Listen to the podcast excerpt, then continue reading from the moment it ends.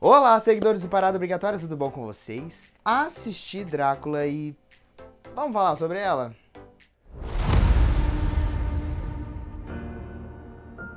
Muito bem, para você que não viu, não está sabendo o que é, de onde vem, o que vocês estão falando, vou tentar explicar um pouquinho da série. Drácula é a nova série da Netflix dividida em apenas três episódios, contendo uma hora e meia cada um, que podemos considerar aí que sejam mini tele, que sejam mini não, né, que são três telefilmes, né, filmes feitos para televisão, e que busca contar a história de origem do clássico vampiro das histórias em que conhecemos. Cada episódio traz uma história e é isso que é o louco de Drácula. Como eu disse, Drácula é dividido aí em três filmes. É muito engraçado porque parece que realmente um não conversa com o outro, sabe? Produções diferentes, eh, tons diferentes, enquanto um primeiro é extremamente mais puxado pro lado do terror, o segundo filme já traz um lado mais para um suspense. O terceiro é.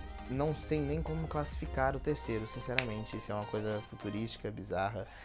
Enfim, o terceiro totalmente destoa dos outros. Apesar de contar uma história de origem, fica ainda muito aberto de onde afinal o Drácula veio, de onde conseguiu os poderes. Eu não senti que essa, que essa coisa não ficou muito bem explicada pela série. Quando a série começa, muita coisa já tá rolando, ele já existe, ele já está ali, e a gente vai descobrindo quem é o Drácula junto com o personagem. Essa coisa é um pouco de mistério sobre essa coisa de era para onde vai, onde vão, será que é? E aí o terror e tem umas caracterizações bizarras e uns, uns momentos bem tensos, de scary jumps mesmo. O primeiro episódio me conquistou muito e eu fiquei apaixonado. Eu falei, cara, isso é super legal. Cada final de filme deixa uma pontinha para sua continuação. Segundo capítulo eu achei muito e ainda continuei nessa interessante, né, coisa interessante, que aí já é uma coisa mais de mistério, acontece assassinatos, você sabe o que tá acontecendo, mas as pessoas ali dentro não, ainda assim tem um mistério, você fica quem é, o que tá acontecendo, pera aí,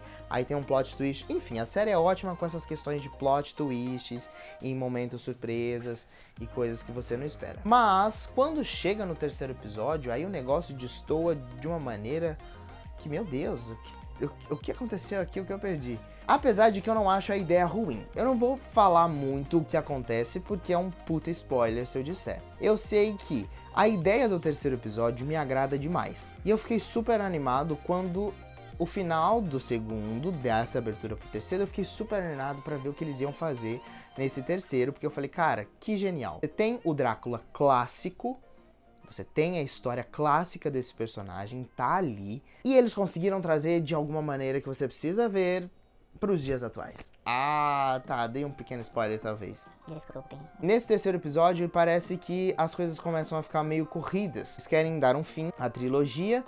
E aí eles se preocupam meio que em correr, e aí as, as coisas que acontecem meio que ficam sem motivação e, e acontecem, parece que por acontecer, só para se justificar no final, mas que meio que não se justificam e, sinceramente, o final é completamente discutível.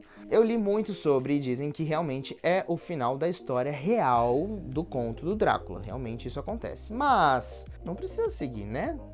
Pode alterar, tá aí grande parte das obras do Stephen King que todo mundo não gosta do final dele acaba alterando, né? Então, segue o exemplo. Eu fiquei triste, cara, eu juro, eu fiquei bem chateado porque eu tava animado com a série eu acho que se eles tivessem dividido de uma maneira diferente e contado aí, às vezes, com mais tempo, com mais tranquilidade, sem essa necessidade de correr. Imaginei uma coisa completamente tipo um Lucifer, sabe? Eu imaginei que a série ia se equiparar ao Lucifer e que a gente teria esse grande vilão, ao mesmo tempo em que, querendo ou não, a gente, ele, é, ele é carismático.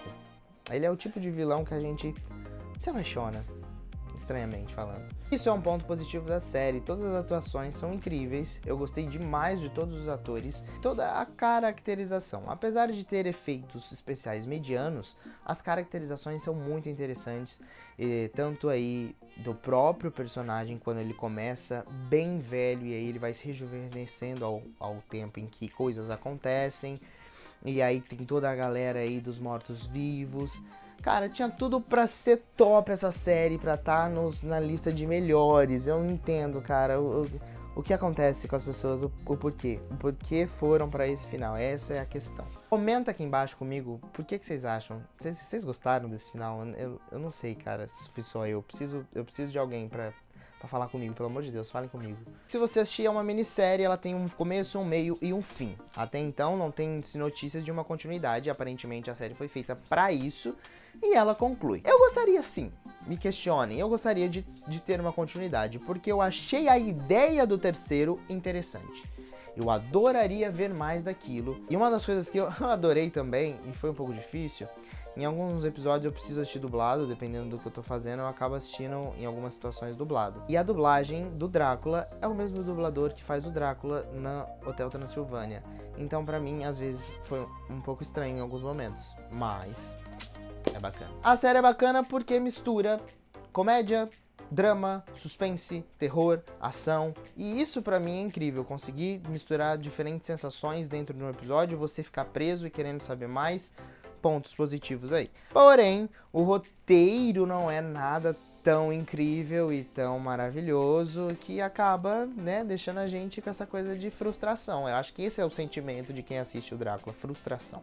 Entre todas essas justificativas, critiquei até três estrelas. Porque a série realmente ela me pega, a série me cativou muito. Eu curti pra caramba, é o que eu falei, eu gostaria de ver mais. Só que melhorado esse terceiro episódio aí. Mas não é uma série ruim, pelo contrário, é, é um ótimo entretenimento para quem tá buscando um terror, uma história clássica. Eu acho que é uma boa representação desse personagem que é icônico, não é? Atuações icônicas e momentos icônicos dentro de um roteiro que é questionável. Então é isso. Se você concorda, discorda, já assistiu, comenta aqui embaixo, vamos discutir, me fala qual foi o seu sentimento ao chegar ao final dessa série, que meu Deus ainda me deixa acordado noites e noites, questionando por que Deus? Por quê? essa escolha. Não se esquece de se inscrever, deixar seu like, seguir a gente também nas nossas redes sociais e acessar o paradaobrigatoriacine.com.br, que lá tem muito mais conteúdo. Eu vou ficando por aqui. Muito obrigado por você ter assistido esse vídeo até aqui. Até o próximo. Um beijos e tchau, tchau.